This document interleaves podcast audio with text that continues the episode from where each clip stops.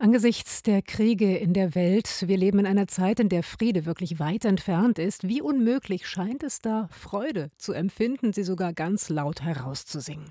Gestern Abend in der Philharmonie in Berlin Beethovens Neunte mit dieser berühmten Ode an die Freude am Schluss mit dem Rundfunkchor Berlin, dem Deutschen Symphonieorchester Berlin und Robin Ticciati und Solisten natürlich. Und noch einer war dabei, der Schriftsteller Navid Kermani, nämlich mit Zwischentexten über Krieg und auch über Frieden. Barbara Wiegand hat zugehört.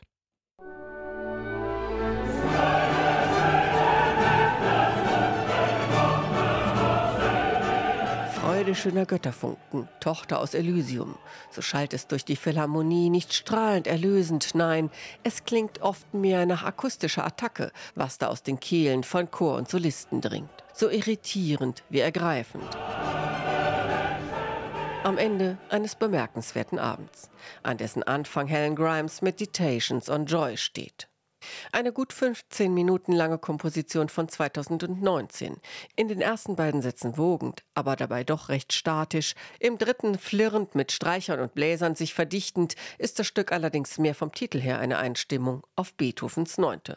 Und eigentlich fängt der Abend erst nach der Pause richtig an, wenn der Chor hinten auf der Bühne Platz genommen hat, davor das Orchester und rechts am Rand, aber irgendwie als Teil des Klangkörpers Navid Kermani. Kandahar, Afghanistan, September 2011. Ein Bettlaken über dem Bauch, der Oberkörper spindeldürr und die Schenkel mit Wunden übersät, die an der frischen Luft trocknen, liegt die Gnade Gottes wie der Name Rahmatullah wörtlich übersetzt heißt, im Hof des Mirwais-Krankenhauses von Kandahar. Hier sitzt der Autor an einem kleinen Tisch und liest Texte vom Krieg und ein bisschen vom Frieden. Vom Schäfer aus Afghanistan, von einer Mine verstümmelt, aber trotzdem noch voll Gottvertrauen. Kamani schaut zurück ins Warschauer Ghetto, erinnert an die Deportation tausender Juden in Vernichtungslager, er schildert den so furchtbar zum Alltag gewordenen Krieg in der Ukraine.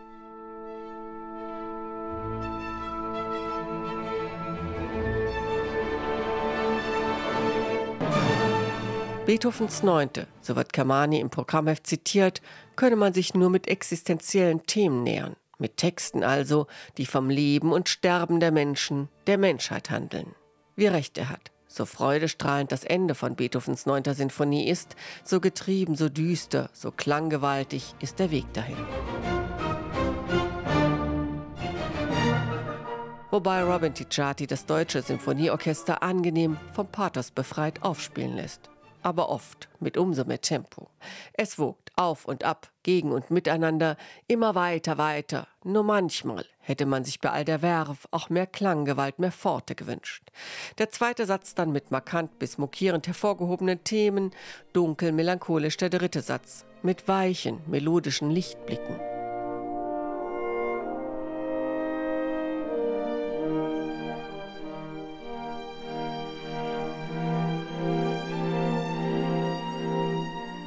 Wenn hieran anschließend Navid Kamani die Geschichte von einer Frau im Nachkriegsäthiopien vorliest, die ihren Nachbarn nicht erzählen will, dass sie von Soldaten vergewaltigt wurde, um sie nicht traurig zu machen, dann hört man sie ganz anders, diese Musik, die sich gleich darauf wieder erhebt. Zum vierten Satz mit der Ode an die Freude.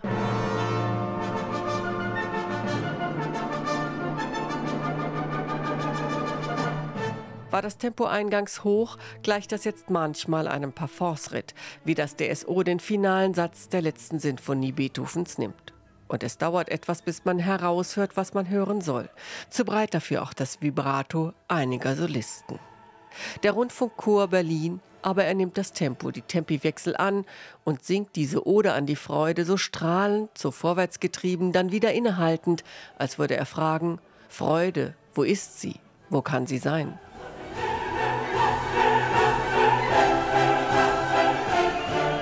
So spiegelt Beethovens Neunte hier bis zum Ende immer wieder auch die Zerrissenheit unserer Welt wider. Dass das so ist, daran hat Navid Kermani mit seinen einfach anrührenden Texten großen Anteil. Zusammen mit den Musikern an diesem Abend.